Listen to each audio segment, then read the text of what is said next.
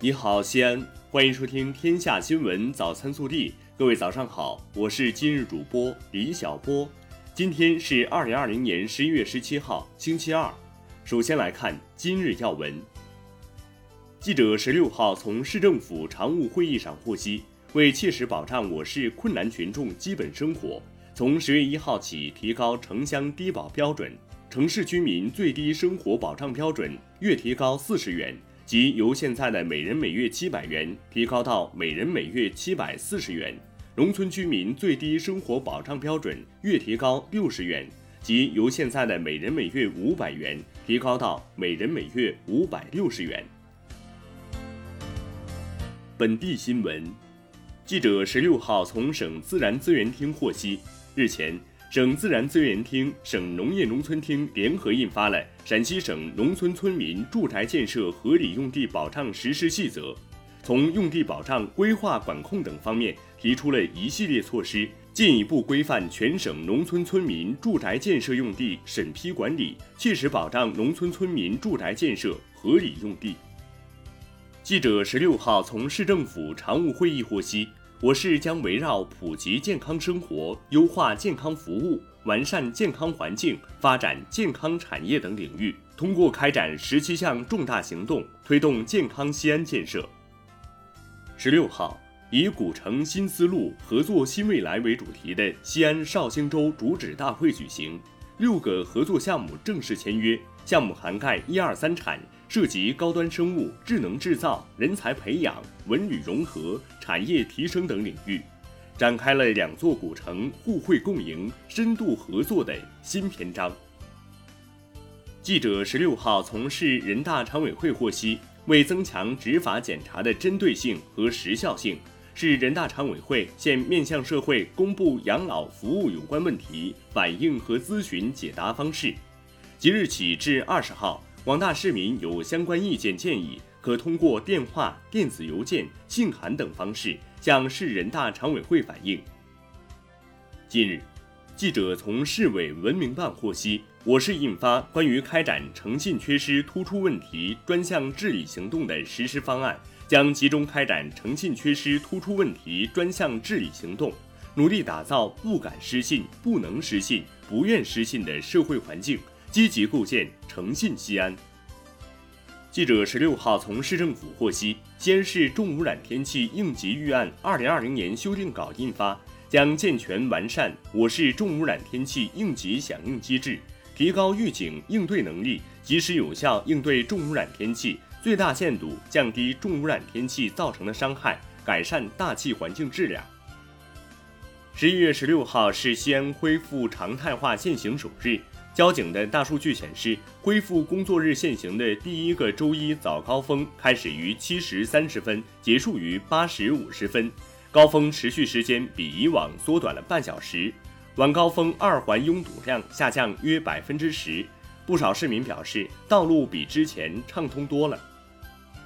十一月十六号起，第七次全国人口普查长表填报开始了。如果您家被抽中，普查指导员将佩戴证件再次入户。据了解，因普查长表内容繁多，仅在全部住户中抽取百分之十填报，做抽样调查。记者从西安市急救中心获悉，该中心将于十一月十八号一时至四时进行升级西安市幺二零医疗应急救治指挥系统系统切割，届时急救幺二零电话有可能受到影响。记者从十四运会和残特奥会组委会获悉，十四运会和残特奥会颁奖礼仪志愿者将于今日启动高校选拔，将先后走进西安建筑科技大学、西安邮电大学、西安交通大学、西安石油大学、西安理工大学等院校，随后还将陆续在省内其他院校进行。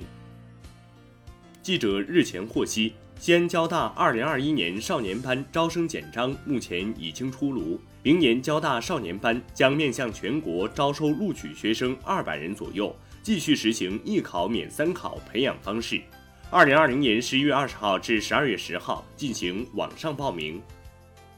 记者从省教育考试院获悉，根据工作安排，2021年度海军招飞网上报名截止日期延长至11月25号。符合报名海军招飞条件的学生，务必在截止时间前将报名材料上传至海军招飞网或邮寄至海军招飞办体检科。国内新闻：交通运输部日前印发《公路水路进口冷链食品物流新冠病毒防控和消毒技术指南》，指南要求。从事进口冷链食品装卸运输等环节的公路、水路冷链物流企业、港口码头、货运场站等经营单位，要严格按照要求做好新冠病毒防控和消毒工作，坚决防止新冠病毒通过冷链物流渠道传播。国家统计局十六号发布了十月份经济运行数据，十月份社会消费品零售总额三万八千五百七十六亿元。同比增长百分之四点三，比九月份加快一点零个百分点。餐饮收入四千三百七十二亿元，同比增长百分之零点八，增速年内首次转正。一到十月，全国城镇新增就业一千零九万人，提前完成全年目标任务。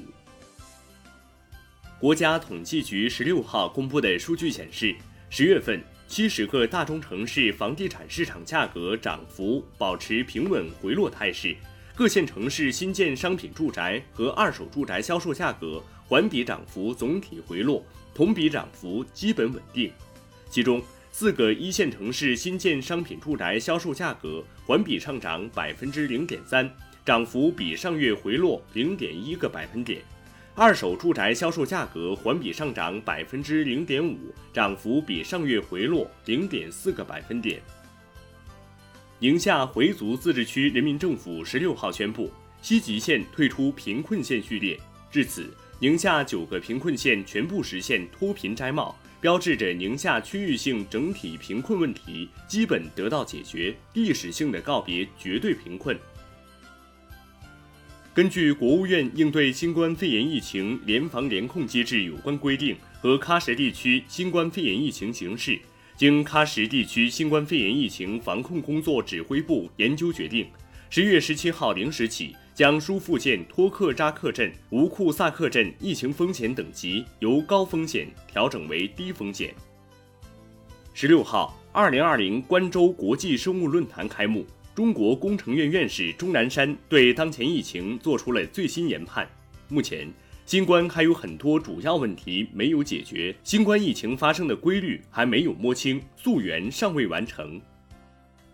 据中央纪委国家监委网站消息，日前。经中共中央批准，中央纪委国家监委对内蒙古自治区政协原党组成员、副主席马明严重违纪违法问题进行了立案审查调查。经查，马明存在严重违反干部选拔任用规定、大肆卖官鬻爵、严重破坏任职地区系统的政治生态问题，决定给予马明开除党籍处分，由国家监委给予其开除公职处分。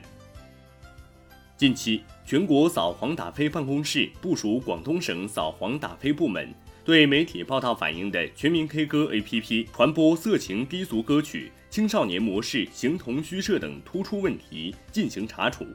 十月二十八号，广东省扫黄打非办公室联合省网信办约谈腾讯公司，责令全面整改。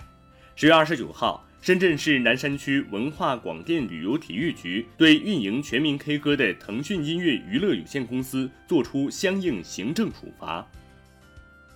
近日，重庆中山古镇一名女孩拍照时脚滑落水，危急时刻，一位外国大叔奋不顾身跳下水救人，最终在众人协助下，女孩被救上岸。据了解。这位救人的大叔是六十一岁的英国驻重庆总领事馆后任总领事史云森。